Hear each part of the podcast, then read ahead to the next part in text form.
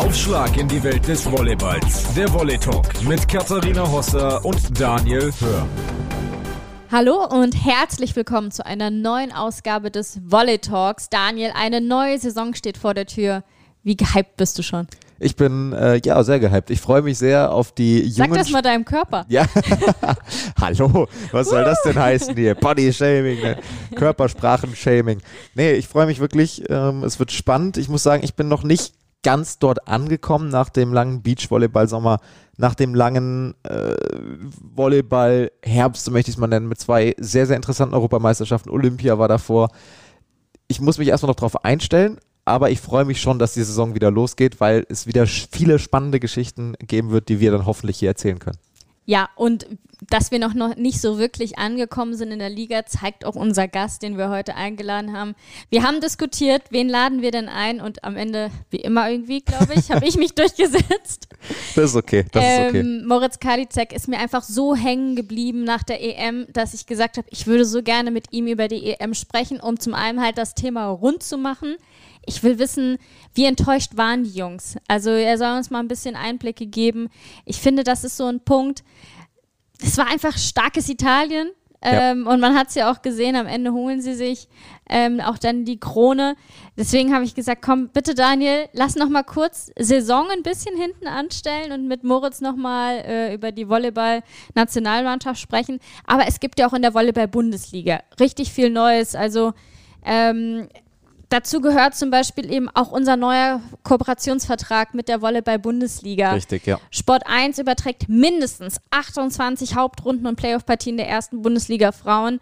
Ähm, wir probieren so ein bisschen Regelmäßigkeit reinzubekommen, dass wir immer freitags es haben, aber es kann natürlich auch mal abweichen und ähm, Natürlich kommt dazu der Supercup. Der steht am Sonntag vor der Tür. Den übertragen wir auch. Saisonstart ist am Mittwoch, dem 6.10. Und jeder hat die Möglichkeit, alle Spiele der ersten und zweiten Bundesliga Nord und Süd live zu schauen und das Ganze auf Sport 1 extra. Also das wird wirklich ein, eine neue Ära ja, Ein rundum sorglos Paket, wenn man so will. Ein rundum sorglos Paket für alle, die Volleyball-Bundesliga der Frauen schauen möchten. Wir probieren euch mit dem Volley Talk weiterhin zu begleiten. Also unser Ziel ist es wirklich, die Geschichten aus den Vereinen rauszukitzeln. Und da sind wir wirklich gespannt. Da gibt es ja auch einige neue Namen, die so in der Liga unterwegs sind. Definitiv. Wir haben einen neuen Verein, wir haben viele, viele junge Spielerinnen. Ähm, mehr dazu nach unserem Interview gleich, würde ich sagen. Da rollen wir dann alles groß auf, mit Fokus natürlich auf Schwerin und Dresden im Supercup. Auch da schon mal vorweggenommen. Wir werden uns heute vornehmlich um die beiden kümmern, also eben um Dresden und um Schwerin. Aber im Laufe der Saison werden wir auch versuchen, alle Teams mal in der Tiefe auch zu betrachten, da vielleicht auch gewisse Fokuspunkte zu setzen, damit wir nicht nur wegrushen, um möglichst viele Teams besprochen zu haben, sondern damit wir da auch ein bisschen in die, in die Tiefe einsteigen können und euch noch mehr abholen können. Und äh, Stichwort euch mehr abholen. Gerne ähm, das ist gegen Ende der letzten Saison so ein wenig eingeschlafen. Kontaktiert uns gerade jetzt zu Beginn der Saison, was ihr euch wünscht für den Volley Talk, was ihr euch in schöner Regelmäßigkeit vielleicht auch wünscht für den Volley Talk, damit wir, weil wir das Produkt eben für euch machen, damit wir euch auch gerecht werden können. Also schreibt uns da gerne und dann versuchen wir das bestmöglich umzusetzen. Ja, und jetzt widmen wir uns aber erstmal nochmal unseren Nationalspielern und einem im Speziellen. Ich, ich würde ihn jetzt mal als unseren Auslandgreifer Nummer 1 der EM beschreiben. Ja. Und ich freue mich, dass Moritz Kalizek jetzt Zeit für uns im Volley Talk hat. So, wir haben es ja versprochen, wir schauen noch mal ein bisschen auf die EM zurück und wir freuen uns jetzt, dass Moritz Kalizek die Zeit hat, sich mit uns ein bisschen darüber zu unterhalten. Hallo Moritz. Hallo. Äh, vorab muss ich noch eine andere Frage stellen. Ähm, eigentlich ist es ja Usus, dass man inzwischen auf Social Media zu finden ist. Dich haben wir nicht gefunden. Warum? Ja, äh, fragen mich immer wieder viele, aber ich habe einfach nicht das Gefühl, dass ich das brauche und fühle mich sehr, sehr wohl ohne, ohne Social Media. Also ich ja, bin mit allen meinen engen Freunden so in Kontakt und die bekommen auch alles mit von mir, was wichtig ist. Und ähm, genau, ich habe hab nicht so das Bedürfnis, irgendwie viel von mir zu teilen. Genau. Gab es da irgendwann mal einen Moment, wo irgendwie, weiß nicht, ein Sänger oder sonst wer aus der Nazi mal gesagt hat, Junge, das musst du machen, du musst dich irgendwie vermarkten oder ein Tobi, der das, Tobi kriegt der das ja auch sehr gut macht. naja, naja, die Jungs, die nehmen mich ab und zu vielleicht mal hoch, dass ich es mit der Technik nicht so hab oder dass ich ähm, ja, keine Ahnung, irgendwie von, von sonst woher kommen und mich damit ja gar nicht auskennen. Aber die, die verstehen mich ja alle, die wissen ja alle, dass das einfach nicht so mein Ding ist. Ähm, schauen wir mal auf die EM, wie ja schon angekündigt. Ähm, ihr habt eine EM gespielt, in der ihr im Viertelfinale dann gegen den späteren Titelträger Italien rausgegangen seid. Ähm, wenn du jetzt mal zurückblickst, ähm, seid ihr zufrieden mit, mit dem Ergebnis und mit dem Abschneiden oder ist da eher noch so eine Enttäuschung gewesen? Ja, ist schwierig, weil einerseits finde ich, haben wir ein sehr gutes Turnier gespielt. Wir haben qualitativ gut, also gute Spiele abgeliefert. Ähm, deswegen bin ich auf der einen Seite schon irgendwie zufrieden mit dem, was wir, was wir gezeigt haben. Andererseits ist halt trotzdem das Außen im Viertelfinale gewesen. Das ist so, sind so die zwei Seiten, die, die ich irgendwie mitgenommen habe von der EM. Ähm, ja, gut. Klar ist es saubitter, dass wir raus, rausgeflogen sind. Ähm, wir haben aber an dem Tag, wenn man ehrlich ist, einfach gar keine Chance gehabt. Wir haben nie wirklich ins Spiel reingefunden. Wir haben nie wirklich mal ähm, alle sieben auf dem Feld gestanden und äh, das Gefühl gehabt, okay, jetzt, jetzt sind wir drin und jetzt, jetzt kommen wir irgendwie in die Rallye, jetzt wärmen wir Bälle ab, jetzt machen wir, jetzt machen wir Breaks. So war es halt nie. Und deswegen ist das Spiel gegen Italien für mich gar nicht so ärgerlich, weil es einfach klar war, dass wir, wenn wir es so spielen, dass es halt einfach nicht geht. Unterscheidest du in der Betrachtungsweise auch jetzt nochmal, wenn du auf die EM blickst, zwischen was wir als Mannschaft erreicht haben und was ich als Moritz Kalizek erreicht habe? Gibst du da auch nochmal äh, dir so, so ein bisschen selber die Zeit zum Reflektieren? Naja, ist ja normal, dass man nach so einem großen Turnier halt drüber nachdenkt, wie alles, wie alles gelaufen ist und so. Und da schwingen ja immer viel Emotionen auch mit. Also ist ganz normal, dass man, ich habe die Tage danach halt schon viel drüber nachgedacht und so weiter. Ähm, ja, wie gesagt, einerseits bin ich echt froh, dass wir viele gute Spiele gemacht haben, ähm, qualitativ gute Spiele. Und ähm, ja, genau, bin, war ich auch froh, dass ich da selber ähm, gut mitgespielt habe und selber gute Leistung gebracht habe. Und wie gesagt, andererseits ist es halt echt schade, dass es im Viertelfinale dann vorbei war, weil ähm, ja, wir dann nicht mehr so gespielt haben oder überhaupt nicht Zugriff auf dieses Spiel bekommen haben, so wie wir es davor hatten. Auf deine Rolle bei der EM wollen wir gleich auch nochmal ein bisschen dezidierter schauen. Vorher nochmal, ähm, wenn ihr dann in der Nachbetrachtung seid, man muss sich das ja so vorstellen, die EM ist vorbei und letztendlich geht es ja dann direkt zu den Vereinen. Also da ist ja dann keine große Nacharbeitung. Inwiefern hat das trotzdem stattgefunden oder inwiefern habt ihr das mit dem Team zumindest nochmal am Abend des Spiels dann besprochen? Na, wir hatten noch ein Meeting mit der ganzen Mannschaft und dem ganzen Staff und wo vor allem Andrea halt ähm, das Fazit über den Sommer gezogen hat und über die EM und so ein bisschen den Ausblick gegeben hat für ähm, die Saison für jeden Einzelnen und für, die, für unseren nächsten Sommer, der auf uns alle zukommt. Und da ging es schon auch darum, dass wir die, die grundlegenden Ziele, die wir uns gesetzt haben, erreicht haben, dass wir uns für die nächste Europameisterschaft qualifiziert haben, dass wir uns für die nächste Weltmeisterschaft qualifiziert haben und dass wir hauptsächlich gute Spiele gemacht haben, also qualitativ gute Spiele. Ähm, natürlich ging es auch um das Italien-Spiel, ähm, wo einfach nochmal angesprochen wurde, dass man halt in so einem Spiel, ja, um so ein Spiel spielen zu können, braucht halt die ganze Mannschaft die Qualität eines jeden Spielers und dass wir die Qualität haben, ähm, hat er eigentlich nie außer Frage äh, gestellt. Aber es ist halt eine andere Sache, ob man das Potenzial und die Qualität hat oder ob man es täglich in einem, in einem guten Training und äh, in einer guten Liga abruft oder ob man es vielleicht einfach nur mit sich bringt und mal abruft und mal nicht. Und da sind wir halt gerade auf dem Weg, ähm, dahin zu kommen, dass wir halt Spieler sind, die alle dann, wenn es darum geht, richtig abrufen können. Und das ist halt so ein bisschen der, der Step, der jede, den jeder Einzelne äh, vor sich hat, jetzt mit, der, mit dem Verein. Und dann hoffentlich nächsten Sommer, dass wir wieder einen Schritt weiter sind. Also das war eigentlich so das Resümee aus unserem letzten Meeting. Es klingt ja schon sehr vorwärtsgewandt. Jetzt äh, wissen wir ja zumindest, unser Wissensstand ist, dass noch nicht feststeht, ob Andrea Gianni nächstes Jahr Bundestrainer ist, sondern er hat gesagt, er möchte sich dieses Jahr anschauen. Ähm, das klingt jetzt aber schon so, als wenn da ein gewisses Commitment intern wäre, das gemeinsam auch mit dem aktuellen Trainerteam anzugehen.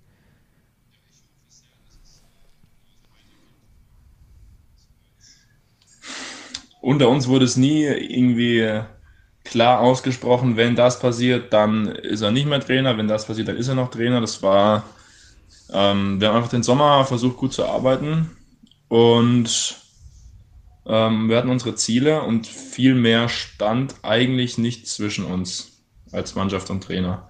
Und so wie sich jetzt alles angehört hat, macht er weiter, aber ich, wie gesagt, diese Frage, die wurde nicht wirklich in unserer Runde diskutiert. Aber so wie es sich angehört hat, gehe ich davon aus, dass er weitermacht. Aber wie gesagt, ich weiß nicht. Ne? Volleyballwelt kann immer alles passieren. Aber ich hoffe sehr, dass er dabei bleibt. War vielleicht auch nicht der richtige Moment, dann nach so einem Ausscheiden äh, über die Zukunft zu denken, sondern da erstmal tatsächlich zu resümieren und mit ein bisschen Abstand da auch drauf zu schauen. Also ähm, man kann ja nur sagen, was man von außen sieht. Ähm, es ist eine Harmonie im Team da, also ich finde es auch zum Beispiel bemerkenswert, wenn ihr Auszeiten habt, ähm, es ist ganz normal, dass Andrea möglichst Italienisch spricht, um genau euch zu sagen, was gemacht wird, das von euch allen angenommen wird. Dann übersetzt mal der eine für den anderen, der es vielleicht nicht ganz verstanden hat, was er möchte. Ähm, also da sieht man schon, dass an sich ja eine Einheit da ist und dass auch jeder so seine Rolle findet. Eine Rolle, wo wir sagen, ähm, wir sind wirklich positiv überrascht. Ähm, wie sich das entwickelt war bei dir, wenn man auf die EM schaut. Warst du selbst ein bisschen überrascht, wie sich so deine Rolle bei der EM in dem Kader definiert hat? Wie gesetzt du auch für den Bundestrainer warst? Naja, was, also, wie soll ich darauf antworten? Gesetzt war ich ja, war ich ja vielleicht gar nicht mal unbedingt. Ich habe ja gar nicht angefangen, die ersten Spiele. Ähm, ich weiß nicht so richtig, ob es deswegen war, weil ich halt ähm, Probleme an meinem Fuß hatte bei den Testspielen gegen gegen Holland in Düren. Das weiß ich jetzt nicht. Ähm, fest steht auf jeden Fall, dass ich nicht ganz ready war zu spielen beim ersten Spiel, weil ich ähm, ja, wenig Rhythmus hatte, weil ich überhaupt nicht trainieren konnte vorher, weil ich eben diese Probleme am Fuß hatte und auch die Testspiele nicht mitmachen konnte, wirklich. Ähm, aber ich bin froh, dass ich mich reingearbeitet habe wieder in das Turnier und ähm, in dem Spiel gegen Frankreich, als wir dann ja die Chance hatten, dass es einfach gut gelaufen ist. Ähm, ja, und ob ich jetzt überrascht drüber war, eigentlich nicht, weil man, also es ist ja so ein bisschen der Anspruch, dass man einfach aufs Feld will und das gut machen will und äh, spielen will. Von daher, das ist eigentlich genau so, wie ich es will. Also äh, klar, das ist sowieso verständlich, dass man spielen möchte. Ähm, glaubst du, das hat dann auch ein Stück weit geholfen, sei es jetzt, um, um nochmal mehr Andrea Gianni zu verstehen, aber auch um, um mit ihm zusammengearbeitet zu haben, dass du ähm, unter ihm trainiert hast in Modena die Saison vor der Europameisterschaft? Ähm, vielleicht ein Stück weit schon, ja. Ähm, ich glaube, mittlerweile kennen wir uns ganz gut. Ähm, ich kann schon einigermaßen einschätzen, was er denkt. Und Vielleicht kann er auch besser einschätzen, ähm, was mit mir ist. Äh, vielleicht hat's, vielleicht hilft es ein Stück weit, um das Ganze, das Ganze ein bisschen einfacher zu machen, das Zusammenspiel unter uns, ja.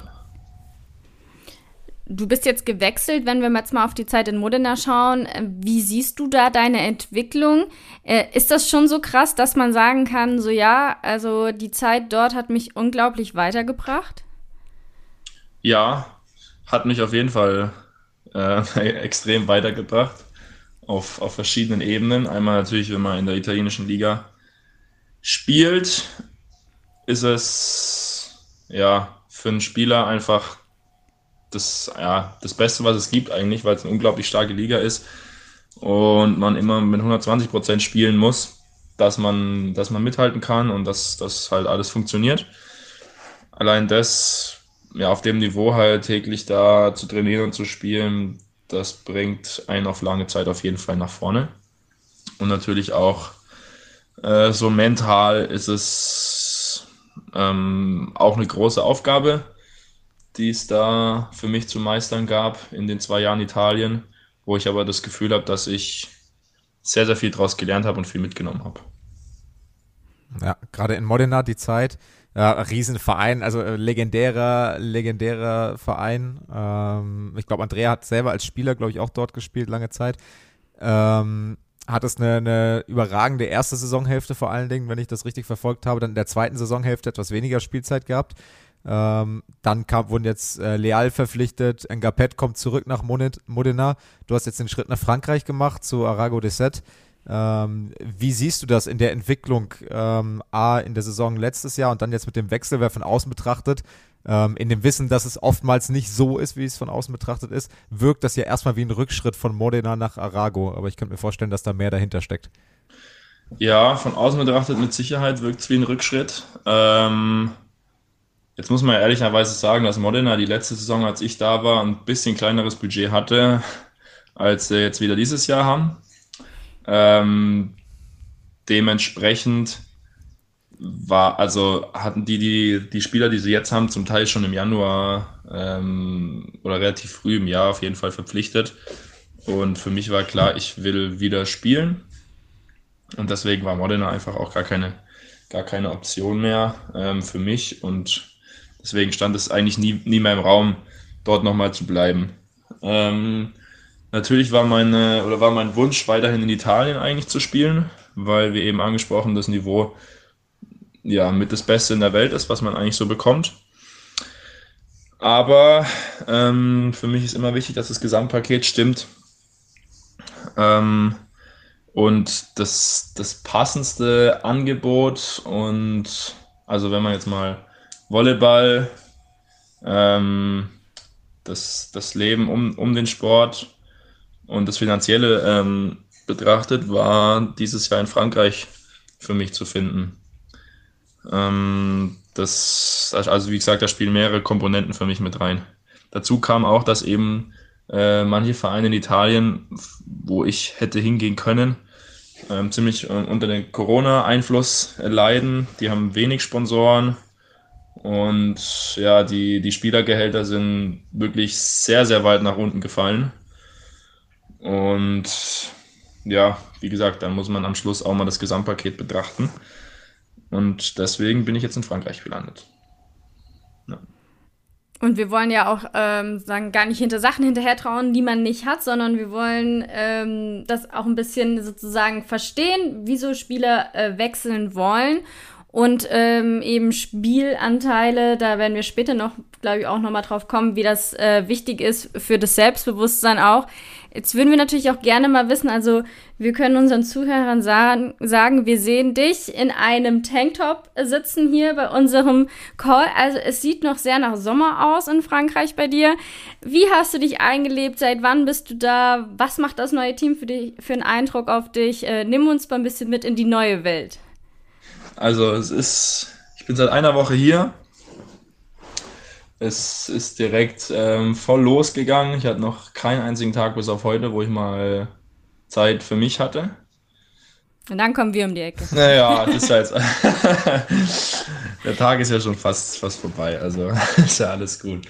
Ähm, genau, also ich bin hier sehr gut aufgenommen worden. Die Mannschaft hat, macht auf mich einen sehr guten Eindruck.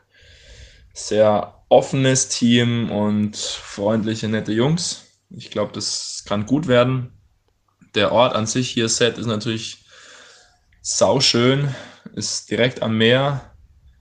Dementsprechend ist das Wetter hier, hier unten im Süden auch noch richtig schön. Wir haben jeden Tag noch 25 Grad und Sonne. Man kann auch noch ins Meer gehen. Und genau, wir haben bisher schon, ich glaube, drei Testspiele gemacht, die alle, alle gut liefen, haben wir alle gewonnen. Ähm, ja, was, was kann ich sonst noch sagen? mit dem Trainer und so weiter fühle ich mich bisher auch ganz wohl. Ich habe jetzt echt einen sehr positiven ersten Eindruck von dem Verein hier. Kennst du Spieler, die auch dort sind, schon von früher oder ist alles neu? Also persönlich kannte ich wirklich noch niemand.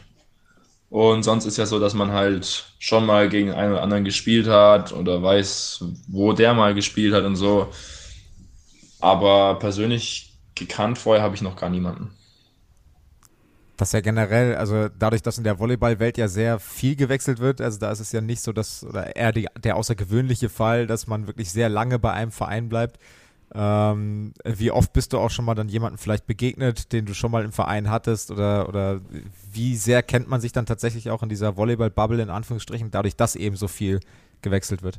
Ja, schon einigermaßen gut, weil also es hängt ja alles irgendwie miteinander zusammen. Also zum Beispiel hier ist der Baptiste Geller, der früher in Friedrichshafen drei Jahre war, hat mit dem Jan. Hat er noch den Zopf? Nee, hat er nicht mehr. hat mit, der hat ja mit Jan damals in Friedrichshafen gespielt und versteht sich richtig gut. Und jetzt so über den Jan verstehe ich mich auch sofort mit ihm richtig gut. Also diese Volleyballwelt ist am Schluss ja doch irgendwie so klein, dass man meistens in jedem Team irgendwo Leute findet, mit denen man sich richtig gut versteht. Und du gehst jetzt, du hast es bei der EM schon angesprochen, da fiel mir gerade noch was ein, äh, bei der du gehst dann jetzt fit auch in die Vorbereitung. Äh, EM am Anfang musstest du ja noch aussetzen, beziehungsweise Vorbereitungsspiel gegen die Niederlande hast du ausgesetzt wegen einer Nagelbettentzündung, ähm, habe ich, hab ich mir sagen lassen. Äh, ist ja ist ja auch nicht so wahnsinnig angenehm dann. Ähm, hattest du allgemein in deiner Karriere auch schon mehrere solcher ich sage jetzt mal, außergewöhnlicher Verletzungen vielleicht auch? Knie natürlich, äh, Patella und Quadriz Quadrizepssehne, ähm, Schulter, ich würde mal sagen, die üblichen Sachen, die sich so einschleichen mit der Zeit, an denen man arbeiten muss und seinen Körper irgendwie ähm, in Schuss halten muss. Aber sonst so außergewöhnliche Sachen bisher noch nichts. Also wir haben, ähm, ich habe da mal bei meinen Rottenburger Connections mal nachgefragt. Das wollte ich jetzt äh, schon was Kurioses mal gehört. Außen vor lassen, ja. ist, ist also verjährt. Wir haben nur Verbrühung ge gehört und haben uns gefragt, wie hat er denn das geschafft? Ja, beim, das beim Inhalieren passiert im, am Freitag, den 13. im November in Rottenburg. Eine Schüssel umgekippt oder wie kann man sich das vorstellen? Kann man sich vorstellen mit einer 2 Liter kochendes Wasser umgekippt. Ja. Fuck, ey. Auch, auch nicht so geil. Widmen wir uns den schöneren Themen. Genau, deswegen ja. habe ich es ja auch rausgelassen. ja, tut uns leid. Äh, du, hier geht uns nichts durch die Lappen. Wenn wir was wissen wollen, dann äh, fühlen wir dem nach. Ähm, wir haben uns auch so ein bisschen vorgenommen, mit unseren ähm, Gästen nicht nur so ein bisschen das Persönliche zu besprechen, sondern auch ihre Sichtweise auf Dinge ähm, und da ein bisschen mehr in die Tiefe zu gehen. So ein Punkt für uns, so ein bisschen das Stichwort war Generationenwechsel. Also du bist seit 2017 ja Stamm der Nationalmannschaft. Ein großes Thema ist immer so nach Olympia dieses Thema Generationswechsel. Der, man sagt jetzt immer, dieser Jahrgang ist der Olympia-Jahrgang. Wenn man jetzt mal genau nimmt, würde man sagen, so ja, jetzt euer Jahrgang, also 95, 96, bei den Mädels 94, das sind jetzt so die, die jetzt äh, besonders angreifen. Jetzt muss man auch sagen, bei der EM in diesem Jahr lag erstmals auch so ein bisschen mehr der Fokus auf den Jungen. Ähm, hatte natürlich auch zum einen mit Verletzungen wie von Lukas Kamper zu tun. Im Mittelblock aber sind wir auch mit deutlich jünger unterwegs gewesen als die Jahre davor. Ähm, von daher würden wir gerne ein bisschen über diese Transformation, die in der Nationalmannschaft ähm, stattfindet, ein bisschen sprechen. Und vielleicht kannst du auch uns ein bisschen aufklären, wie das so innerhalb der Mannschaft vorangetrieben wird. Ähm, ein Punkt für uns ist zum Beispiel, wenn wir mal so auf die, ähm, auf die Kaderzusammenstellung gucken, also es war ja auch so, ähm, ein Libero äh, hatte Gianni ja nur mit. Wir hatten fünf äh, Annahme-Außenspieler im, im, im Kader. Und wenn man so ein bisschen schaut, könnte man so meinen, so, es gibt gerade so eine richtig starke Generation von Außenangreifern in Deutschland, die es ja teilweise noch nicht mal in den Kader schaffen. Wie geht ihr mit dieser Konkurrenzsituation um, die gerade jetzt auf deiner Position ja auch herrscht? Ja, also erstmal zu diesem Thema Generationenwechsel ich glaube, es ist ja erstmal ein Stück weit ganz normal, dass ähm, ja, junge Spieler immer wieder nachkommen, äh, sich da reinarbeiten. Im, im seltensten Fall gibt es einen ganz jungen Spieler, der sofort auf dem Niveau dann mit, was weiß ich, 18, 19 Jahren, ähm, ja genau, auf dem Niveau halt mithalten kann und dann auch so, so weit ist, dass er spielen kann. Es gibt es sehr selten. Deswegen ist ja ein Stück weit normal, dass halt diese Zeit zum Etablieren braucht ähm, was auch sehr, sehr gut ist, weil man halt sehr viel lernen kann von den gestandeneren Spielern. Ähm, ich bin jetzt auch eigentlich kein Fan davon zu sagen, die alten Spieler müssen jetzt raus, wir müssen Platz machen für die Jungen, weil am Ende geht es darum, dass wir gut Volleyball spielen. Und wenn einer mit 35 äh, besser ist als einer mit 25 und der dem Team am besten weiterhilft, wenn er auf dem Feld steht, dann steht er meines Erachtens nach zu Recht auf dem Feld. Ähm, genau, das ist so die eine Sache. Die andere Sache ist, natürlich sollte man auch den Jungen ein Stück weit Platz schaffen, finde ich, dass sie halt sich entwickeln können. Aber das ist ja auch gerade so ein bisschen das, was jetzt bei uns passiert und was passiert ist. Also es gibt ja jetzt schon echt ein paar, ja, was heißt jung? So jung sind wir jetzt auch nicht mehr. Ähm, wenn ich jetzt mal auf unsere Annahme außen sind jetzt alle so 25, 26, 27 schaue.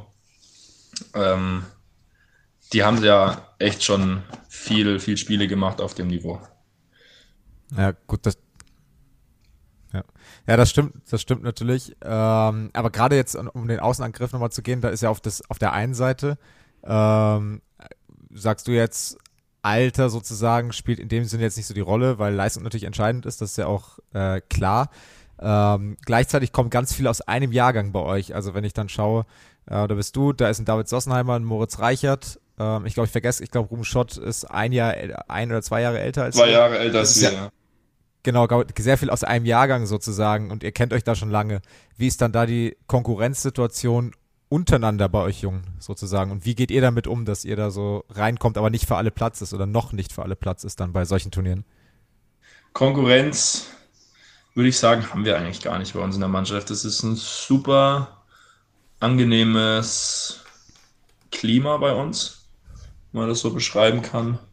Ähm, da ist richtig viel Unterstützung da und wir helfen uns eigentlich gegenseitig richtig. Also klar, im Training geht es gegeneinander und ähm, wenn Wettkampftraining ist, dann will jeder da gewinnen und gibt es keine Gefangenen, aber das ist auch völlig in Ordnung. Aber so, sobald es irgendwie außerhalb vom, vom Feld ist oder wenn wir zusammen in ein Turnier starten, ist 100% Support von jedem da und das macht es sehr, sehr, sehr angenehm, mit dieser Mannschaft zu spielen.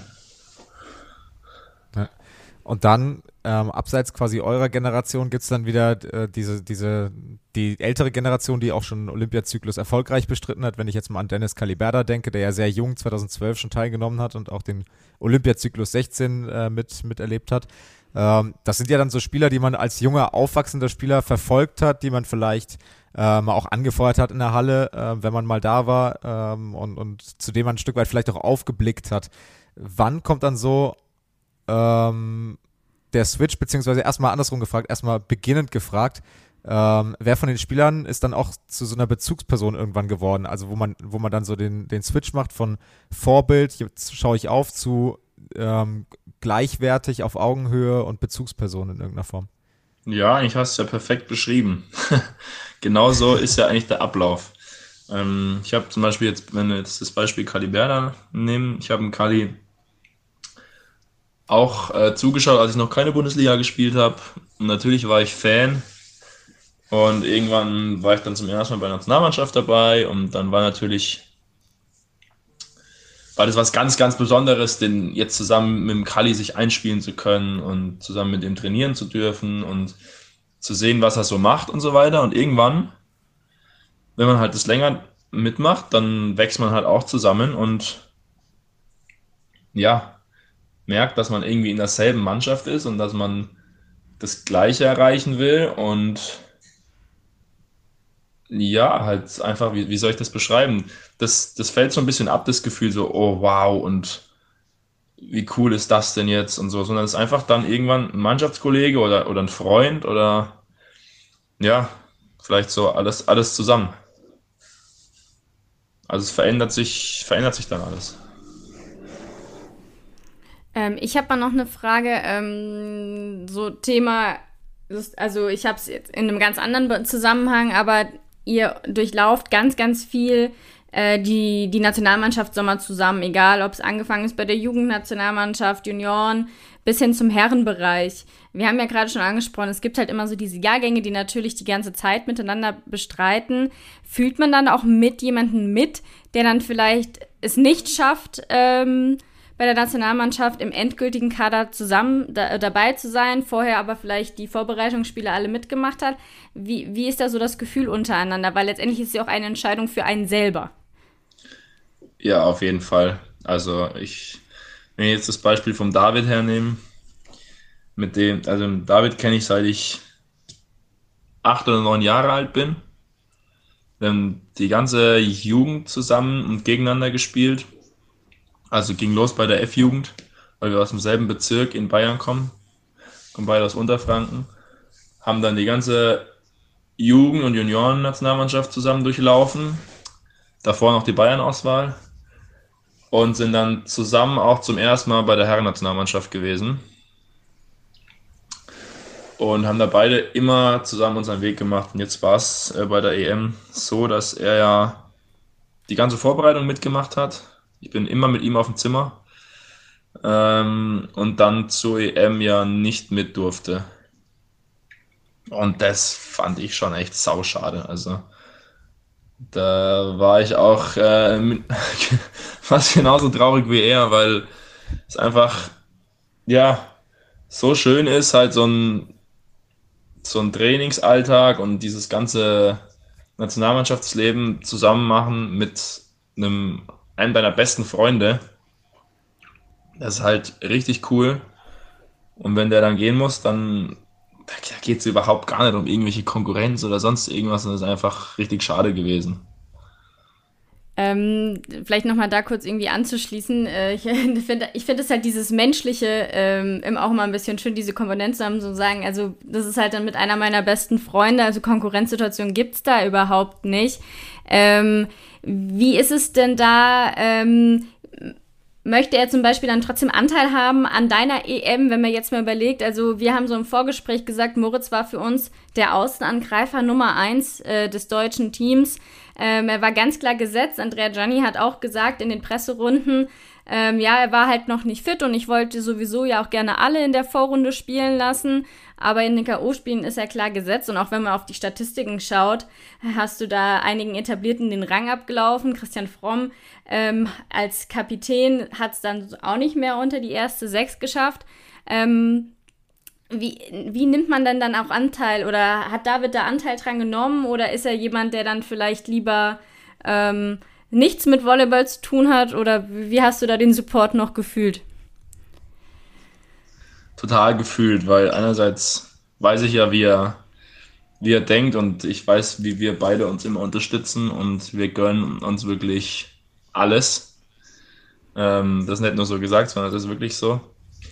Und er hat mir natürlich vor und nach den Spielen immer geschrieben und wir sind da weiterhin in Kontakt geblieben und hat sich das alles angeguckt und war voll dabei und hat sich gefreut. Mit wem ging es dann auf dem Zimmer? Wer wurde, wer wurde der, äh, der Ersatzmann? Mit dem Anton Bremer aufs Zimmer, weil der Simon ja auch nach Hause ist und dann waren quasi die zwei, die übrig geblieben sind, wieder zusammen. Das war auch sehr angenehm. sehr gut. Ähm, genau, dann, äh, ich würde sagen, wir kommen so langsam auch zum Ende des Gesprächs, ähm, wollen nochmal auf das Grundthema sozusagen zurückkommen, auf dieses Generationenthema und dahingehend äh, gehend auch so ein bisschen zu so einem Anspruch, der sich ja irgendwann entwickelt. Also man kommt zur Nationalmannschaft, es entwickelt sich ein Anspruch. Ähm, aber wie, wie ist dann so der Verlauf dahin? Du kommst hin, willst erstmal aufsaugen, kommst hin, willst erstmal lernen sozusagen und mitnehmen. Ab wann kommst du dann nicht mehr zur Nationalmannschaft hin, nur um mitzunehmen und zu lernen, sondern auch um zu spielen in dem Sinne oder um zu sagen, okay, und jetzt will ich aber auch auf dem Feld stehen bei den Länderspielen. Jetzt habe ich auch den Anspruch, dass ich dann unzufrieden bin, wenn ich nicht auf dem Feld stehe, sozusagen. Ja, also erstmal ist es genau so, denke ich, dass man wirklich am Anfang hinkommt und alles versucht aufzusaugen und viel, viel zu lernen. Ähm, ab wann genau der Punkt kommt, finde ich schwer zu sagen. Ähm, bestimmt auch ein Stück weit sehr individuell. Äh, wenn ich es auf mich beziehe, war es nach meinen, ja, nach den zwei Jahren Italien, ähm, hatte ich schon das Gefühl, dass ich, dass ich weiß, was ich spielen kann, wenn ich abrufe, was ich spielen kann. Ähm, und mit dem Wissen, was ich kann, war ich, will ich spielen, weil ich eigentlich denke, dass ich dann aufs Spielfeld gehöre. Ähm, Genau, das ist so die, die eine Sache, die ich, die ich äh, ähm, für mich mitgebracht habe für den Sommer. Die andere Sache ist natürlich auch, ähm, wie bringt man es aufs Feld? Bringt man es aufs Feld? Hat man einen guten Rhythmus? Ähm, was braucht die Mannschaft gerade? Ähm, wie, wie ist das Zusammenspiel? Also das sind ja immer noch mehrere Faktoren, aber bei mir war es jetzt wirklich so, nach den zwei Jahren in Italien habe ich, also ich habe vor der EM schon gefühlt, dass ich jetzt eigentlich hier hinkomme, um, ja, um eigentlich richtig dabei zu sein. Und richtig dabei zu sein heißt dann auch regelmäßig zu spielen, äh, gehe ich mal davon aus. Ja, okay. Ähm, eine Sache, die wir uns noch so ein bisschen als letzte Frage ähm, aufgeschrieben haben, ist Thema Hierarchie in der Mannschaft, wo mehrere Generationen auch aufeinandertreffen. Ähm, da muss man ja sagen, so von außen hat es jetzt nicht den Eindruck, als ob zum Beispiel in Georg Grosser irgendwelche Ansprüche stellt, der sondern sehr äh, zurückhaltend auch immer gesagt hat, also ich fahre auch nur mit zu EM, wenn ich merke, ich kann der Mannschaft weiterhelfen, ich will keinem einen Platz wegnehmen. Ähm, genauso hat Lukas Kamper äh, vor der EM bei uns im Volley Talk gesagt, so, es wäre unverantwortlich gewesen, wenn ich sage, ich guck mal, ob ich spielen kann und fahre mit zur EM. Das heißt, also zum einen ist ein Spieler, der jahrelang dabei war, der Kapitän war, nicht fit geworden für die EM. Auf der anderen Seite kam ein sehr gestandener Spieler und einer mit einem großen Namen zurück. Wie entwickelt sich über den Sommer hinweg dann so die Hierarchie in der Mannschaft? Weil du hast ja schon gesagt, also wir gönnen uns alle alles, aber dennoch muss es ja irgendwie so eine Hierarchie in der Mannschaft geben. Ja, mit Sicherheit. Die ist ja, die muss manchmal gar nicht besprochen werden, sondern die liegt einfach im Raum. Die ist manchmal einfach irgendwie ganz klar verteilt in den einzelnen Situationen. Ähm, natürlich ist es schon so, dass die älteren Spieler wenn es mal irgendwie was, was, was zu sagen gibt, was wichtig ist, dass die eher diejenigen sind, die dann das auch tun. Ähm, auf dem Spielfeld ähm, ist schon ganz wichtig, den Georg äh, bei der EM gehabt zu haben, weil der da in der Hinsicht auf jeden Fall derjenige war, der so ein bisschen mit vorangegangen ist. Dann haben wir natürlich Frommi als Kapitän, der alles fürs Team macht und ähm, dementsprechend auch ab und zu sagt, wo es lang geht oder was noch gemacht werden muss. Ähm, ganz egal, um was es geht. Also ich würde schon sagen, dass ein Stück weit die gestandeneren Spieler diejenigen sind, die, wenn es mal darum geht, dann das Wort ergreifen. Und da bist du auch auf dem besten Weg hin. Moritz, vielen, vielen Dank für die Zeit. Ähm, wir wollten, wie gesagt, gerne nochmal die EM aufarbeiten, ein bisschen Einblicke bekommen. Ähm, unsere bescheidene Meinung ist, ähm, du bist angekommen in der Nationalmannschaft. Ähm, Sowieso. hast ähm, dich äh, weiterentwickelt. Für uns, wie gesagt, der warst du der Außenangreifer Nummer eins im Team dieser ähm, ja, gut bestückten deutschen Mannschaft. Wir wünschen dir alles Gute für die Zeit in Frankreich. Wir sind gespannt, äh, wie der Weg für dich weitergeht und hoffentlich äh, sehen wir uns bald wieder im Nationalmannschaftsstress. Und ja, das Wichtigste ist ja immer, bleib gesund und halt dich von heißen Wasserschüsseln bitte fern. Das auf jeden Fall. Ja. Jetzt ist es Zeit, Daniel, dass wir auf die Bundesliga-Straße abbiegen und da geht es direkt auf die Autobahn. Richtig. Die Autobahn Richtung Schwerin, um es genau zu nehmen. Keine Ahnung, ob es da eine Autobahn gibt, aber. Es gibt noch, ich bin an Schwerin vorbeigefahren, schon ein, zwei Mal in diesem Jahr. Ah, also, siehst du mal? nicht da geblieben, aber immerhin vorbeigefahren. Ähm, ja, und da wird sich auch Dirk Berscheid hinbegeben, denn der Supercup steht vor der Tür. Unser Kommentator ähm, ist wahrscheinlich schon viel, viel tiefer drin als wir in dem Thema, aber wir probieren natürlich trotzdem unsere Expertise äh, abzugeben. Stell unseren Licht nicht unseren, unter Jeffel, bitte. Ja, ich möchte nur, falls wir jetzt gleich irgendwas falsch machen, das schon mal um mich äh, Wann haben wir denn was falsch gemacht? Also ich bitte dich. ähm, wir haben gesagt, wir wollen nicht super in die Tiefe gehen, jetzt bei jedem Verein. Ähm, wir wollen euch aber natürlich einmal abholen. Also wir begrüßen den VC Neuwied in der Volleyball-Bundesliga. Ich als Rheinland-Pfälzerin freue mich sehr, diesen Verein begrüßen zu dürfen. Ähm, ein neues Gesicht und es wird total spannend, wie sie sich einordnen. Ja, definitiv. Also ähm, beim VC Neuwied es wird traditionell so sein, als jemand, der jetzt neu in der ersten Liga ist, du wirst dir schwer tun, Das ist ähm, eine Mannschaft, die sich sicherlich hinten in der Tabelle einordnen wird und dann da eher, auch um das vorwegzunehmen, mit Wiesbaden gemeinsam, mit Schwarz-Weiß Erfurt zusammen, ähm, da hinten so ein wenig das Ende der Tabelle bilden wird. Davon würde ich jetzt mal, oder das würde ich jetzt tippen im Vorlauf der Saison. Ähm, aber ich finde, es sind zwei, drei sehr interessante Spielerinnen, auf die wir, auf die wir achten können. Also bekannt natürlich Alexis Conaway äh, im Kader des VC Neuwied, der Trainer Dirk Groß, äh, sehr guter Mann, sehr sympathisch. Äh, mochte ich wirklich sehr beim VC Wiesbaden damals. Ähm, auch erfolgreich mit dem VC Wiesbaden, Playoff-Halbfinale erreicht, Pokalfinale erreicht. Ähm, also einer, der, der Erfolge erzielen kann, der weiß, wie die erste Volleyball-Bundesliga funktioniert.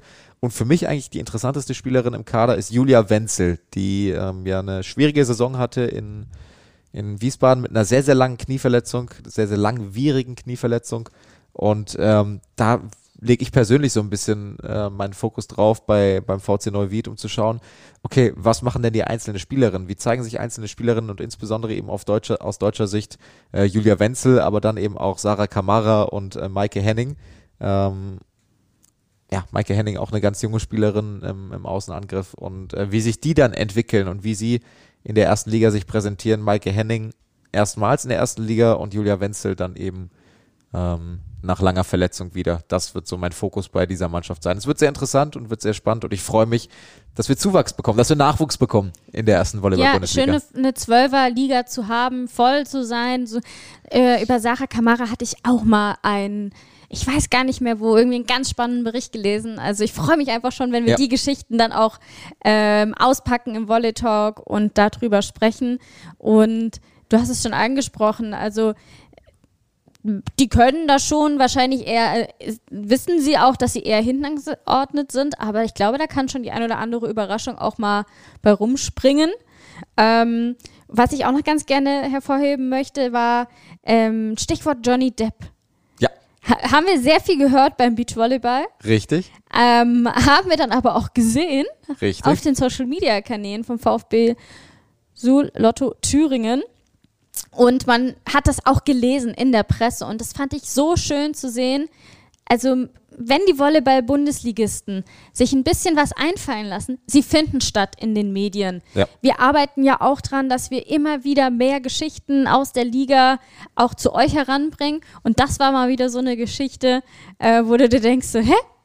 Sachen gibt's, die gibt's gar nicht. Genau, Sachen gibt's, die gibt's gar nicht. Über persönliche Beziehungen lässt sich vieles regeln. In dem Fall äh, der persönlichen Beziehung ähm, von Musikmanager Alexander Becker, der äh, mit Johnny Depp zu tun hat oder der, der Johnny Depp äh, mit Johnny Depp in Kontakt steht, der zeitgleich auch ehrenamtlich beim VfB Lotto Thüringen ähm, unterwegs ist und äh, die Vereinshymne Vorwärts mit Herz geschrieben hat. Daher also der Link zum VfB Lotto Thüringen.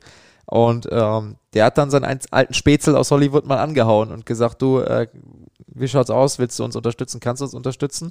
Und ähm, am Ende des Tages hat Johnny Depp dann ein Trikot signiert mit der Nummer 63. Ähm, und äh, das wird dann jetzt versteigert. Und auch da nochmal, das Trikot soll am Jahresende zugunsten des Vereins versteigert werden. Und Alexander Beck hat gesagt, sollte schon vorher ein Gönner ein unmoralisches Angebot abgeben und unseren Verein unterstützen wollen, so kann er sich gerne über den Verein an mich wenden. Also die Möglichkeit mit einem echt einzigartigen Stück letztendlich und einer, einer coolen Story, ähm, dem VfB Suhl Lotto Thüringen unter die Arme, unter die Arme greifen klingt falsch, aber den VfB Suhl Lotto Thüringen zu supporten. Und ich finde es schön, dass man das über so eine Story aufzieht. Man hätte es vielleicht noch mehr ausschlachten können. Ähm, das machen wir jetzt. Das machen wir jetzt gerade, aber ich finde es schon bemerkenswert und cool, dass, die, dass diese Story A gespielt wird und B, dass sie auch von, von den großen Medien, vom MDR und ähnlichem aufgegriffen wird und dadurch eine gewisse Relevanz bekommt. Und das tut dem Volleyball und das tut vor allem dem v, äh, vor allen Dingen dem VfB Sul Lotto Thüringen gut. Und ähm, ich finde es mega cool. Weißt du auch, warum die 63?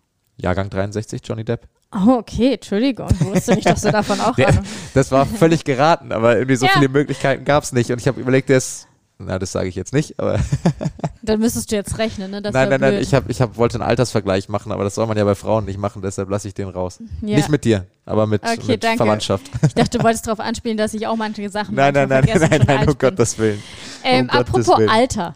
Lass uns doch mal ein bisschen darauf kommen, ähm, vor allem wenn wir jetzt mal in Bezug auf die zwei Teams, die im Supercup stehen, ähm, zu sprechen kommen. Also du hast schon gesagt, so ein bisschen, ähm, vielleicht könnten da jüngere Talente mal Chancen bekommen. Das, dafür ist die Volleyball-Bundesliga ja auch bekannt. Ja. Allerdings äh, muss man auch sagen, ähm, gezwungenermaßen vielleicht auch Chancen bekommen, wenn wir nämlich mal auf den Dresdner SC vielleicht als erstes Schöne schauen. Überleitung. Ähm, da haben wir unsere äh, alten Hasen, Jennifer Janiska, die so die Riege der jungen Außenangreiferinnen anführen soll. Ja. Letztendlich muss man sagen, ähm, ja, irgendwie gezwungenermaßen, denn da gab es äh, eine schwere Knieverletzung äh, in der Vorbereitung und Jacqueline Quaid ist es, die ähm, ausfallen wird. Linda Bock äh, kann außen spielen, neu verpflichtete Libera. Ähm, allerdings auch Sophie Dreblo verletzt. Also ähm, da wird es ein bisschen eng. Klär uns doch mal ein bisschen auf, wie so die Personalsituation bei Dresden ist vorm Supercup. Also erstmal, um das Alter quasi äh, mit reinzunehmen in das Spiel. Äh, wenn ich mir den Kader des Dresdner SC angucke, dann haben wir mit äh, Christina Kitschka, die Diagonale ist die älteste. Mit Ah, sagst du Kitschka? Kitschka, ja, wie würdest du sagen? Kicker? Kicker, ja, genau. Nee, ich weiß also, es nicht, was Kitschka, ähm, meines Wissens. ähm, aber gut, dass wir, dass wir drüber sprechen, klären wir natürlich auch noch, beziehungsweise wird dann Dirk Berscheid richtig machen beim, beim Supercup. Ist die älteste, ähm, die Diagonalangreiferin aus, aus Belarus mit ähm, ihren 29 Jahren. Danach kommt Jennifer Janiska mit 27 Jahren. Und alles danach ist Jahrgang 97, 98 haben wir noch ein paar und dann 2000, 2001, 2002, 2, 2, 2, 3, 3. So, und theoretisch hätten wir noch eine ähm, Emma Zyris gehabt, die ja auch noch zu dieser jungen Riege gehört, die sich dann entschieden hat, ihre Karriere zu beenden. Aber sprechen wir auch gleich nochmal kurz drüber. Aber so eine sehr, sehr junge Mannschaft.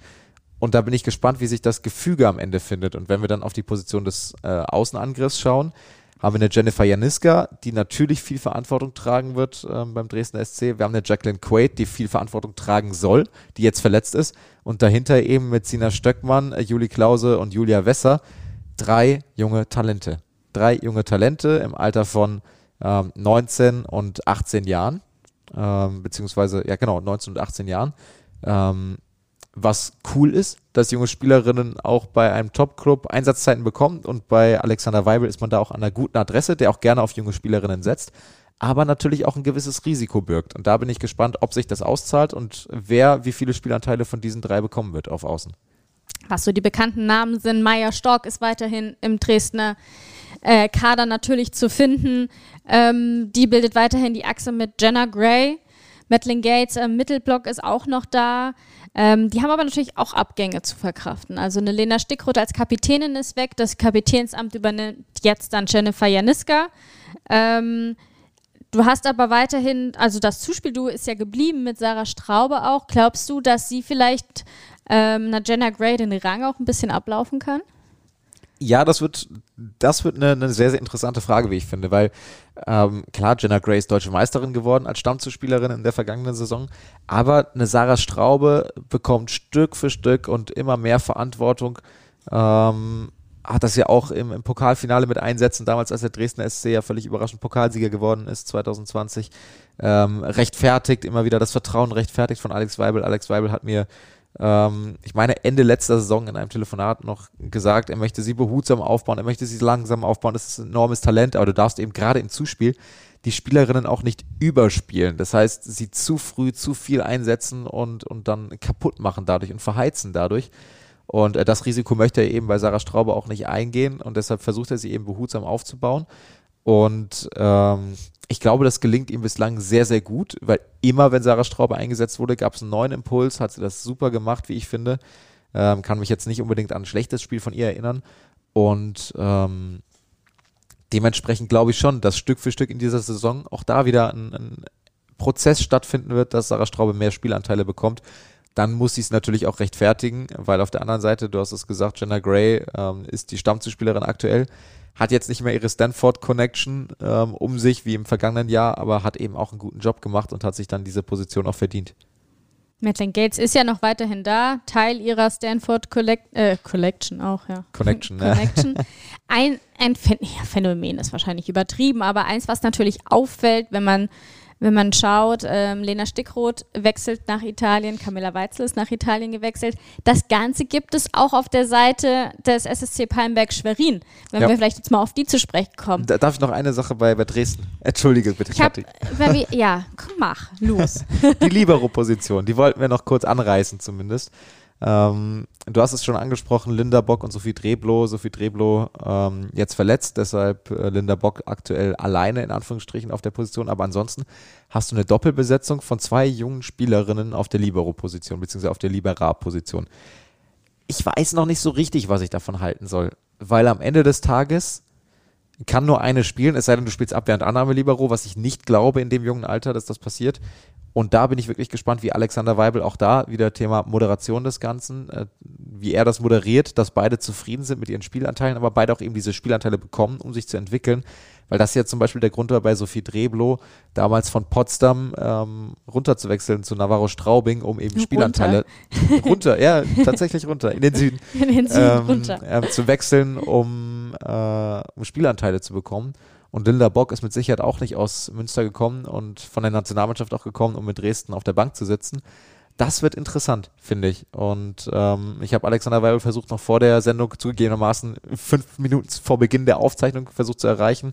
Ähm, habe das nicht geschafft. Ich werde dann noch mal was reinschneiden, wenn ich ihn heute im Laufe des Tages noch erreichen sollte und wir noch sprechen. Ansonsten reichen wir da sein Statement dazu oder seine Einschätzung zu dieser Position, zu dieser Personalie auf jeden Fall nach. So, und hier kommt die versprochene Nachreichung noch, weil ein Telefonat mit Alex Weibel, was ich führen konnte nach der Podcastaufnahme, nochmal so ein wenig ein anderes Licht auch auf meine Bewertung gerade wirft. Und dementsprechend möchte ich den Einschub gerne noch machen. Besonders der Fokus natürlich auf den Außenangriff, aber auch auf die Position der Libera. Linda Bock ist verpflichtet worden, relativ frühzeitig für diese Saison als erste Libera und es war eigentlich gar nicht geplant, eine zweite Libera zu verpflichten. Auf Initiative von Sophie Dreblo hin ähm, ist dann auch der Wechsel von Sophie Dreblo nach Dresden dann als aber zweite Libera zustande gekommen. So also das Zustandekommen letztendlich dieser zweiten Libera-Position. Äh, Alexander Weibel hat mir gesagt, an sich ist er auch gar nicht so der große Fan dieser Doppelbesetzung, aber es hat sich dann so ergeben und er möchte natürlich auch Sophie Dreblo helfen, diese Entwicklung weiter fortzusetzen, die sie in Straubing genommen hat das die Libera-Position erstmal für sich betrachtet. Auf Annahme Außen hätte es zwei ganz klare Stammspielerinnen gegeben mit Jennifer Janiska und Jacqueline Quaid. Jetzt hat sich Jacqueline Quaid, im, wenn ich es richtig verstanden habe, ersten Vorbereitungsspiel oder Vorbereitungsturnier direkt einen Kreuzbandriss zugezogen. Das ist natürlich bitter für die US-Amerikanerin und bitter für den Dresdner SC. Und damit ist man so ein wenig blank auf der Außenangriffsposition, zumindest was jetzt gestandene Spielerinnen angeht. Und äh, man hat äh, Talente, die äh, teilweise mit Doppelspielrecht ausgestattet sind, teilweise noch äh, zur Schule gehen, Abitur machen, ähm, die enormes Talent haben. Also Alexander Weibel, der bescheinigt ein großes Talent und eine große Zukunft und ähm, die aber gleichzeitig noch nicht die fertigen Spielerinnen sind, die eine Mannschaft in der Volleyball-Bundesliga tragen. Ähm, der Plan ist es jetzt, äh, sobald Sophie Dreblo wieder fit ist, äh, Linda Bock auf die Außenangriffsposition zu ziehen und äh, Sophie Dreblo als etatmäßige Libera dann eben spielen zu lassen beim Dresdner SC. Ähm, da bringt eben auch diese, diese, ja, diese Allround-Fähigkeit von Linda Bock, sage ich jetzt mal, nochmal eine neue Komponente ins Spiel und in die Kaderzusammenstellung des Dresdner SC. Sie hat in der vergangenen Saison in Dress des äh, USC Münster bewiesen, dass sie eben auch auf Außen spielen kann und gut spielen kann. Alex Weibel sagt, sie spielt eh gerne und greift eh gerne an. Wenn sie keine 30 Angriffe nach dem Training noch gemacht hat, dann geht sie eh nicht ruhig ins Bett.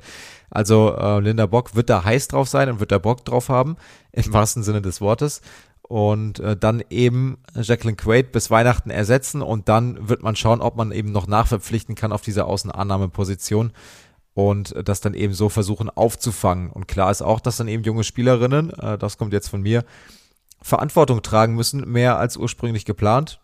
Und da bin ich sehr gespannt dran, wie, äh, drauf. Wie gesagt, Alexander Weibel bescheinigt äh, seinen Talenten großes, großes Potenzial und eine ähm, leuchtende Zukunft. Ich bin gespannt, ob sie es dann jetzt schon zeigen können. Aber auch da gilt das Gleiche wie auch ähm, im Zuspiel ähm, bei äh, Sarah Straube, dass eben das Ganze behutsam aufgebaut werden muss. Und da bin ich sehr gespannt. Dresden wird spannend. Die werden nicht zu Beginn äh, durch die Liga rauschen, aber Alex Weibel hat sehr selbstbewusst auch gesagt, wir wollen um den Titel am Ende mitspielen. Soweit also zum Dresdner SC mit diesen Exklusivinformationen und wir gehen wieder zurück ins Gespräch. Wie das Ganze dann funktioniert, sehen wir natürlich beim Supercup am Samstag. Lohnt sich einzuschalten bei Sport 1 und jetzt wieder zurück zu Kati. Und um jetzt meine Brücke zu Ja, schlagen, genau. die ich eben schon schlagen wollte. Ähm, Thema Deutsche gehen ins Ausland, gehen aus der Bundesliga den nächsten Schritt, eben mit Lena Stickroth, mit Camilla Weitzel, ähm, um jetzt dann halt da den, den Schwenk auch hinzubekommen. Auch eine Marie Schölzel hat nach vielen, vielen Jahren den SSC Palmberg Schwerin verlassen und auch Lauren Barfield ist nicht mehr Teil des Kaders. Ähm, glaubst du, dass diese Abgänge der SSC Palmberg ähm, Schwerin auffangen kann? Schwierig. Also nicht direkt, also auf keinen Fall direkt, weil eine Greta Schakmari ganz, ganz wichtig war im Mannschaftsgefüge, weil eine Lauren Barfield und eine, eine äh, Marie Schölzel im Mittelblock die beiden waren, die ähm, das Spiel über Jahre des SSC Palmberg Schwerin auf dieser Position auch mitbestimmt haben. Und äh, dementsprechend sehe das schwierig, gerade wenn man ähm, drauf schaut, wie äh, Schwerin personell aufgestellt ist. Lindsay Ruddins, Lina Alsmeier und Anne Hölzig auf Außen. Ähm, eine Lindsay Ruddins wird versuchen müssen, in diese Rolle von Greta Schakmari reinzuwachsen. Ähm, in einem sehr viel jüngeren Alter. Sie hat gezeigt in Potsdam, dass sie eben dieser Go-To-Guy sein kann, dass sie eine unfassbare Qualität im Angriff hat. Aber da bin ich sehr gespannt, ob sie diesem Druck auch äh, dann standhalten kann.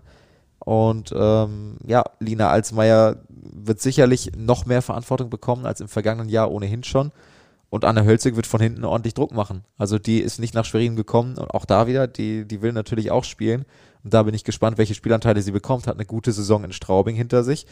Und ähm, dann schauen wir mal, ob sie ähm, ein besseres Schicksal ereilt als Nele Barber, die sicherlich damals mit ähnlichem Anspruch nach Schwerin gekommen ist, die dann nicht so viele Spielanteile hatte. Ähm, Anne Hölzig möchte das sicher machen, aber am Ende des Tages ist die Position auch nicht so breit besetzt. Ähm, mit Frauke Neuhaus kann noch eine, die steht jetzt als universal drin, weil natürlich auch eine Diagonale nur im Kader ist. Ähm, die kann dann auch noch auf Außen aushelfen und in der Mitte ist genau das gleiche Thema letztendlich. Simone Speech, auch sie in Potsdam mit einer überragenden Saison. Auch da hat einen gewissen Erfahrungsschatz schon ähm, in ihrer Karriere gesammelt, trotzdem ähm, mit ihren 24 Jahren noch nicht ganz alt und ganz erfahren, muss jetzt viel Verantwortung tragen, ist mit Sicherheit die Hauptmittelblockerin. Dann hast du zwei junge Spielerinnen mit Lea Ambrosius und Indy Bayens, äh, Jahrgang 2000 und 2001, die da irgendwie reinwachsen müssen. Eine von beiden in der, in der Stammposition. Ähm, eine Lauren Buffett und eine Marie Schölzel zu ersetzen. Das ist nicht ohne und dementsprechend wird das seine Zeit auch brauchen, da bin ich relativ sicher. Ähnliche Situation ist ja auf der Diagonalposition wie in der vergangenen Saison. Ähm, da hatte man sich ja, sag ich mal, selbst in die Bredouille gebracht, dass dann der Backup, ähm, also als Taylor August sich verletzt hat, nicht mehr zur Verfügung stand. Ist das, ähm, natürlich kann das immer passieren, Ja. aber ähm, sonst war ja schon, dass Haley Spellman viel, viel ähm, Arbeitslast hatte. Und wenn du jetzt auch schaust, also mit einer nominellen Diagonalen im Team, gehst du eigentlich den Weg weiter. Also, dass du dir sozusagen da nicht unbedingt äh, Spielraum lässt. Meinst du, es ist vielleicht auch eine Lehre daraus, äh, als man zwei starke Diagonale hatte, dass man sagt, ne, ich setze lieber, gib einer lieber das Vertrauen und probiere ähm, sie aufzubauen, als mich entscheiden zu müssen und das irgendwie moderieren zu müssen, dass man zwei starke Diagonale im Kader hat? Schwierig, äh, gute Frage. Ähm, schwierige Frage. Es ist ja so ein bisschen traditionell in Anführungsstrichen ähm, so beim SSC Palmberg Schwerin, ähm, in Anführungsstrichen mit den einzelnen Diagonalangreiferinnen. Äh, Du hast gesagt, Haley Spellman, Kimberly Drevniok war auch eine Saison alleine auf der Diagonalen. Dann Ähm, kam Luisa Lippmann, kam das Luisa war das, Lippmann, war, genau. wo ich drauf anspielen wollte. Genau. ähm, es ist natürlich, also du hast eine genau das gleiche Thema wie bei der Liberer Position letztendlich auch äh, in Dresden. Wenn du eine Doppelbesetzung hast auf einer Position, die nur einfach besetzt werden kann, dann hast du ein gewisses, brauchst du ein gewisses Maß, wo du das moderieren musst. Beim Zuspiel ist es der Standard, weil du kannst nicht mit einer Zuspielerin in die Saison gehen, das funktioniert nicht. Ähm, du nimmst dir eine gewisse Möglichkeit mit einer gelernten Diagonalen oder mit einer Standarddiagonalen ähm, Doppelwechsel zu machen, wenn du die Position nur einfach besetzt hast. Am Ende des Tages ohne zu wissen, weshalb sich Felix Kozlowski wieder dafür entschieden hast, hat es ja ganz viele, viele, ganz viele Faktoren, die theoretisch dazu beitragen können. Du hast einen finanziellen Faktor, ähm, dass entsprechend starke Diagonalspielerinnen auch was kosten. Du hast, ähm, du hast eben den Faktor, dass du das Thema moderieren willst, dass, dass du auch zwei einigermaßen gleichwertige Spielerinnen da haben kannst, weil es bringt dir auch nichts, wenn du eine starke Diagonale hast und dann eine, die sonst in der zweiten Liga mit schwitzende Stammspielerin ist, ohne die zweite Liga abwerten zu wollen, aber der Anspruch ist ja ein anderer. So, das, das ist dann rausgeworfenes Geld, in Anführungsstrichen. So, deshalb musst du natürlich genau schauen, bekommst du eine solche Spielerin, weil das der dritte Faktor ist. Wer ist auf dem Markt? Wen kann ich holen? Wen kann ich vielleicht auch als junge Spielerin holen und dann aufbauen als zweite Diagonale, sie gleichzeitig aber nicht verheizen, sondern das ist dann so ein Zusammenspiel aus mehreren Komponenten. Und ähm, Schwerin ist trotzdem, äh, trotz dem Ausfall von Taylor August letztes Jahr, mit Haley Spellman ja erstmal gut gefahren und auch mit Kimberly Drevny auch gut gefahren.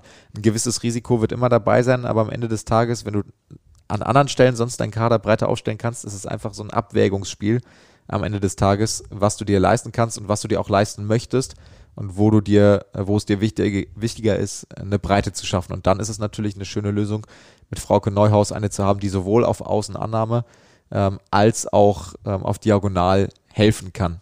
So, und dann hast du dir so eine halbe Backup, zumindest eine halbe Backup-Position geschaffen und ähm, dieses Risiko zumindest mal halbiert. Ein Thema, worüber wir gar nicht im Vorfeld gesprochen haben. Ich glaube, wir haben ähm, eine ähnliche Meinung dazu. Also glaube ich jetzt einfach mal. Ich bin gespannt. Ähm, Thema Zuspiel. Also Femke Stoltenberg wird die neue Kapitänin. Ja.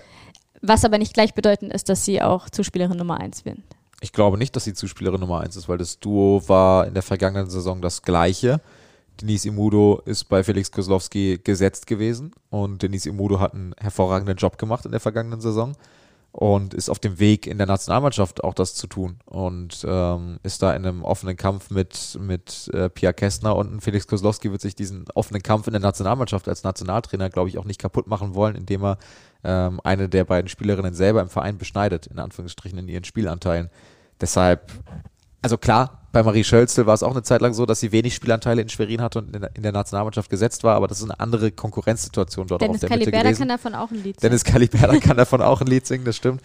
Ähm, aber so im, grundsätzlich kann ich mir eigentlich nicht vorstellen, dass er eine, äh, eine Denise Imudo jetzt auf einmal auf die Bank setzt und, und Femke Stoltenborg den Vorzug gibt für die komplette Saison. Klar ist Femke Stoltenborg die Kapitänin, aber das ist kein, kein keine Garantie zu spielen am Ende des Tages. Das war ja bei Christian Fromm letztendlich bei der Volleyball-Europameisterschaft auch so. Dann ähm, kommen wir doch mal langsam zum Abschluss unseres äh, Supercup-Vorschau. Ähm, Blogs. Letzte Saison war es ja so, Schwerin wurde Supercup-Sieger, Dresden nach dem ganzen Quarantäne-Wahnsinn einfach noch nicht da gewesen. Jetzt sind sie wieder in einer ähnlichen Situation dass sie vielleicht auf der einen Seite noch nicht genau wissen im Kader, wo stehen wir, wie werden wir auf Annahme außen spielen. Auf der anderen Seite hast du ein SSC Palmberg Schwerin, wo Felix Koslowski als Bundestrainer auch lange bei der EM unterwegs war. Ähm, was glaubst du? Lässt sich irgendwas ablesen aus diesem Supercup-Spiel? Für die Tendenz nicht. Also wer da den Supercup gewinnt, ist nicht der designierte deutsche Meister. Ich glaube, es wird dann eher so auf die auf die Randthemen sozusagen ankommt wie spielen die Mannschaften? Also ich wage jetzt mal eine Prognose, Felix Kozlowski wird einen sehr schnellen Volleyball, am Männervolleyball orientierten Volleyball spielen lassen. Das ist sein Thema, was er voranbringen möchte. Das betont er ja auch immer wieder und gerne und wie ich finde auch zu Recht. Ich finde das gut, was er da versucht und was er auch macht. Ähm, ich finde es gerade mit Blick auf Dresden interessant, wer von den jungen Spielerinnen auf Außen äh, Vertrauen bekommt um äh, dann auch zu sehen im nächsten Schritt, okay, wer sind denn die jungen Spielerinnen, die vielleicht ein Breakthrough haben können in dieser Saison, die äh, rausstechen können in Dresden, wie es eben in den letzten Jahren äh, Monique Stubbe und Sarah Straube gemacht haben. So, ähm, das ist so was, worauf ich achten werde beim Supercup. Ich bin sehr gespannt auf ähm, die Verteilungslast im Angriff der Schwerinerinnen. Wie viel bekommt Lindsay Ruddins? Ähm, wie viel Einsatz bekommt ähm, Anne Hölzig, die ich da auf drei erstmal auf Außenannahme sehe? Ähm, was macht der komplett neu formierte Mittelblock? Wer von den äh, Jüngeren spielt? Spielt Lea Ambrosis oder spielt die Niederländerin? Ähm, das sind dann eher so Themen, die für mich eine Relevanz haben, weil das eine gewisse Aussagekraft gibt. Wie das sportlich ausgeht am Ende. Ja, es ist ein Titel und beide werden kämpfen, aber wer den Titel gewinnt, ist nicht automatisch der Meisterschaftsfavorit. Sehr gut. Also, wir werden alle einschalten am Samstag, den 2. Oktober um 17 Uhr. Da gibt es dann den Supercup der Frauen live aus Schwerin mit Dirk Berscheid und seiner Co. Berit Kaufeld. Danke. Gerne. ähm, und wir wollten euch noch einmal ganz kurz abholen, auch zum Thema Sport 1 Extra. Ähm, was ist was Neues? Das werden wir vielleicht auch noch des Öfteren mal erklären. Ähm, einfach damit wir euch da auch mal abholen und euch nochmal mit der Nase drauf zu stupsen. Ihr könnt jedes Volleyball-Bundesligaspiel und jedes Spiel der zweiten Bundesliga Nord und Süd live auf Sport 1 Extra sehen und ihr habt die eigene Wahl, wie es für euch am besten passt. Möchtet ihr den VBL Liga Pass und sagt, ich möchte das alles sehen sagt ihr, hm, nö, ich möchte eigentlich nur gucken, was mein Verein macht, dann könnt ihr den Clubpass wählen. Oder ihr habt einfach mal Bock, irgendwie jetzt hätte ich mal spontan Lust auf ein Volleyballspiel, dann könnt ihr euch auch ein Einzelticket holen.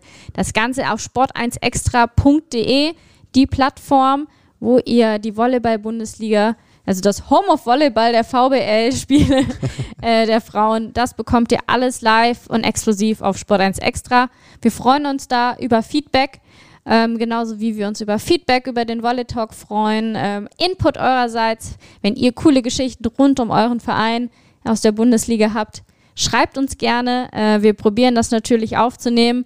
Äh, wir hoffen, dass es euch auch gefallen hat, dass wir heute nochmal so einen Mix hatten. Nochmal ein bisschen Blick auf die EM, aber auch schon ein bisschen Blick auf die Bundesliga, die dann ja startet. Und dann freuen wir uns dann auch im TV, habe es ja angesprochen, bis zu 18, 28 Spiele.